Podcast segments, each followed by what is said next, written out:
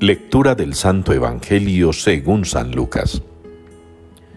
En aquel tiempo dijo Jesús a sus discípulos, He venido a prender fuego a la tierra, y cuánto deseo que ya esté ardiendo.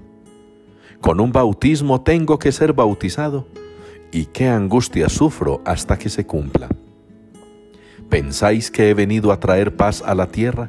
No, sino división. Desde ahora estarán divididos cinco en una casa, tres contra dos y dos contra tres.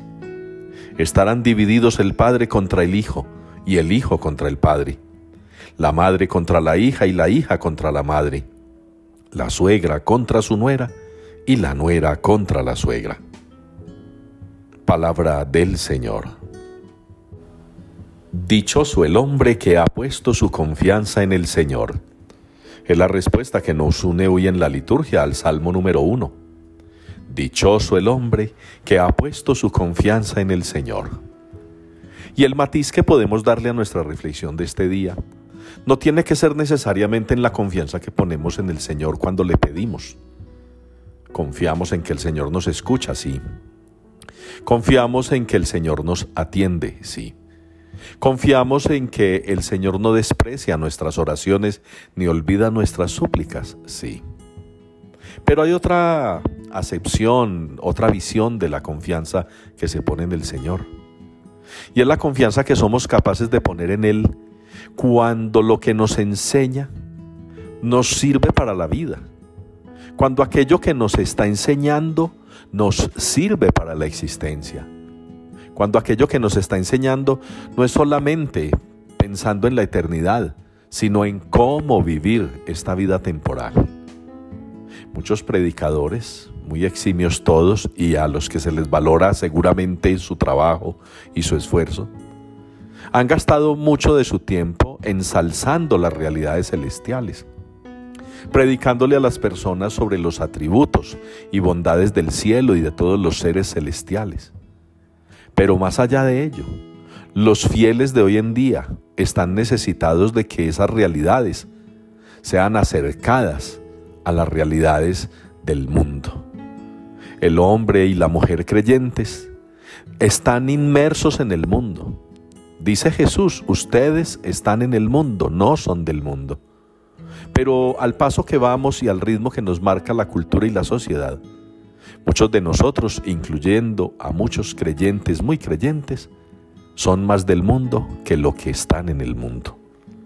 Y se hace necesario que esa realidad que Jesús nos predica hoy, que Jesús nos enseña hoy de que no viene a traer la paz, es verdad. Él no viene a traer la paz que da el mundo. ¿Y esa paz que da el mundo cuál es? Un mutuo acuerdo. Todo está bien, nada está mal.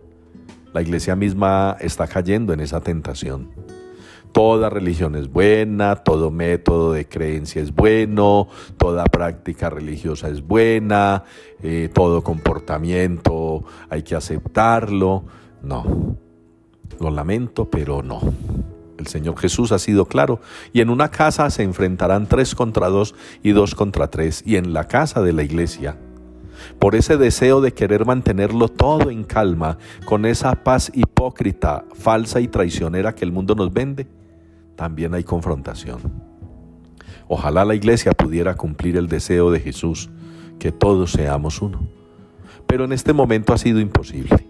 Porque si no seguimos todos a Jesús, si no escuchamos todos su mensaje, si no ponemos todos en práctica lo que Él nos está pidiendo, será imposible la verdadera paz. Y seguiremos creyendo que estamos en paz, viviendo en una calma que, como lo he reflexionado en otras ocasiones, una calma que puede cualquier cosa romper, una calma que con cualquier cosa se acaba. La verdadera paz, la paz que Jesús da, es una paz que implica la confrontación, el desacuerdo, porque habrá quienes defienden el mal y quienes el bien. Habrá quienes defienden los hechos y los actos que no están bien, y habrá quienes defienden la pulcritud, la pureza en el actuar. Que ustedes y yo, hermanos, sepamos escuchar a Jesús y que podamos con el salmista sentir que de verdad es dichoso el hombre que ha puesto su confianza en el Señor y por eso lo escucha y por eso lo obedece y por eso no tiene miedo de enfrentarse incluso a los de su casa, sea incluso la iglesia, por defender lo que hay que defender, que es el mandato del amor a Dios y a los hermanos.